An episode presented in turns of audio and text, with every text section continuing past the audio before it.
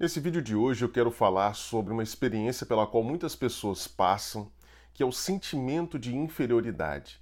Geralmente, quando se tenta explicar por que uma pessoa se sente inferior às outras, as explicações geralmente fazem referência a fatores externos. Mas eu quero mostrar nesse vídeo para você que pode existir um mecanismo psíquico um pouco mais profundo que está na raiz do sentimento de inferioridade.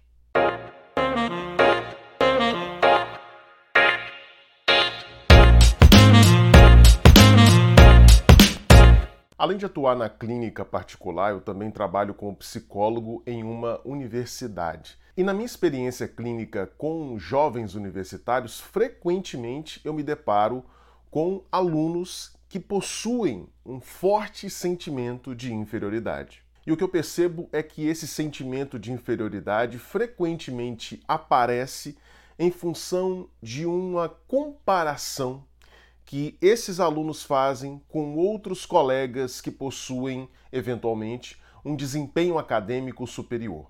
Na prática, é como se esses alunos que sofrem com o sentimento de inferioridade ficassem dizendo para si mesmos o tempo todo: olha como eu sou burro, olha como eu sou incapaz, olha como os outros são muito melhores do que eu. E é aí que entra o aspecto específico que eu quero salientar nesse vídeo e que está atrelado ao sentimento de inferioridade. Pode não parecer, mas existe uma satisfação mórbida nesse tipo de pensamento de que os outros são melhores do que eu, de que eu sou burro, de que eu sou incapaz.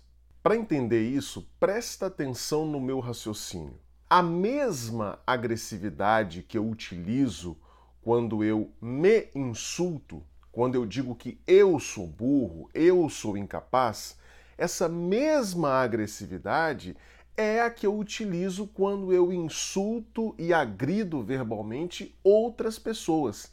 A energia agressiva é exatamente a mesma. O que muda é apenas o objeto, o alvo dessa agressividade. Quando eu digo que eu sou burro, eu sou incapaz, eu não valho nada, eu estou fazendo uso da mesma agressividade que eu utilizo quando falo isso de outras pessoas. Isso significa, psicanaliticamente falando, que a autodepreciação, esse movimento de se insultar, de falar mal de si mesmo, a autodepreciação vem sempre com um gozo masoquista. O masoquismo é um tipo de satisfação que brota da dor. Então a autodepreciação vem sempre com uma satisfação masoquista, que geralmente é resultante da transformação de um impulso que originalmente era sádico. Deixa eu te explicar isso direitinho.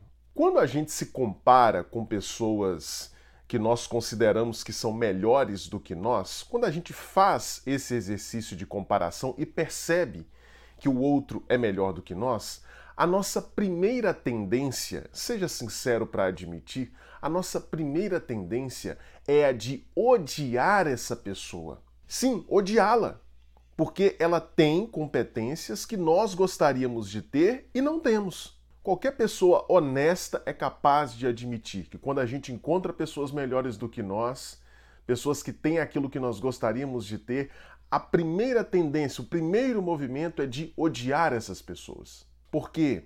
Porque no fundo a gente gostaria que essas pessoas não existissem, porque se elas não existissem, nós não nos perceberíamos como inferiores a elas. A gente gostaria que elas não existissem ou a gente gostaria que pelo menos elas não fossem tão boas quanto elas são, porque assim nós não nos sentiríamos piores. Como esse desejo não se realiza, a menos que você pratique um homicídio, mas como esse desejo de que o outro melhor do que eu não exista, ele não se realiza, esse desejo não vai se realizar, o que, que acontece? Esse impulso agressivo, esse impulso de ódio, esse impulso sádico permanece insatisfeito na nossa alma. E é aí que entra o gozo masoquista. Incapazes de tirar do caminho aqueles que são melhores do que nós, o que, que a gente faz? A gente então passa a se autodepreciar. A gente passa a dirigir o ódio que originalmente seria dirigido àquelas pessoas, a gente passa para satisfazer esse ódio, para descarregar esse ódio, a gente passa a insultar, a depreciar a nós mesmos. Em outras palavras, é como se a gente pensasse assim: já que eu não posso destruir esse outro que me causa inveja, eu vou destruir a mim mesmo. Eu vou oferecer o meu próprio eu como sacrifício para descarregar esse ódio que o outro me provocou.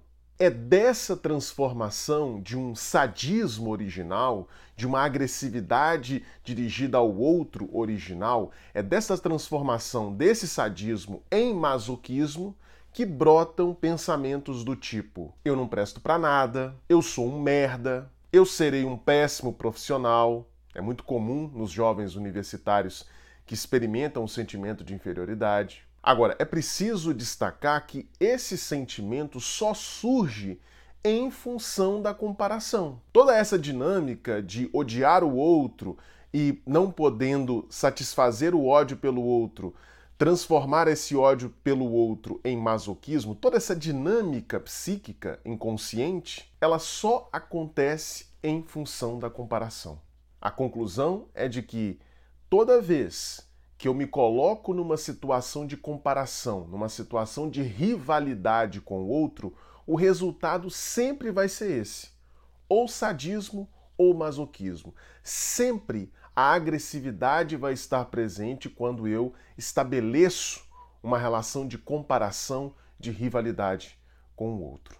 Bom, você percebeu que toda essa dinâmica psíquica que eu expliquei aqui para você não é óbvia ela demanda observação, ela demanda um processo de inferência a partir de comportamentos, e é assim que nós trabalhamos na psicanálise.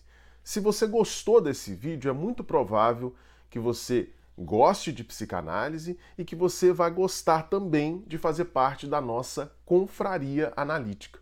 A confraria é uma comunidade online que eu criei voltada para aquelas pessoas que desejam estudar psicanálise junto comigo de forma rigorosa, profunda, detalhada, mas com didática, com simplicidade.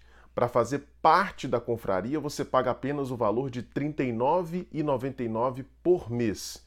E o que, que você vai ter lá? Você vai ter uma aula ao vivo toda semana comigo. É isso mesmo. Toda segunda-feira, 8 horas da noite, uma aula ao vivo comigo. Você vai ter acesso às gravações de todas essas aulas ao vivo, já são mais de 30, e você também vai ter acesso a aulas especiais e a diversos outros conteúdos exclusivos que eu não publico nas redes sociais, só vai para a Confraria Analítica. Se você deseja se tornar membro, é só clicar no primeiro link que vai estar aqui na descrição. E se você gosta de psicanálise, eu tenho certeza que você vai gostar também dos meus e-books o primeiro deles se chama O que um psicanalista faz, em que eu explico de forma rápida, clara, didática o que, que acontece num consultório de psicanálise. E o outro e-book se chama Psicanálise em Humanês 16 conceitos psicanalíticos cruciais explicados de maneira fácil, clara e didática. Isso mesmo, 16 conceitos psicanalíticos. É praticamente uma introdução à teoria psicanalítica. Se você deseja adquirir esses e-books, os links também vão estar aqui na descrição. Bom, se você gostou desse vídeo, não deixe de dar o seu like, não deixe de fazer um comentário também dizendo o que você achou, sugerindo outros vídeos e também não se esqueça de compartilhar esse vídeo com todos os seus grupos aí de psicanálise no WhatsApp, compartilhe para todo mundo que você acha que pode uh, se beneficiar do conteúdo que você viu por aqui. Beleza? Um grande abraço e até o próximo vídeo.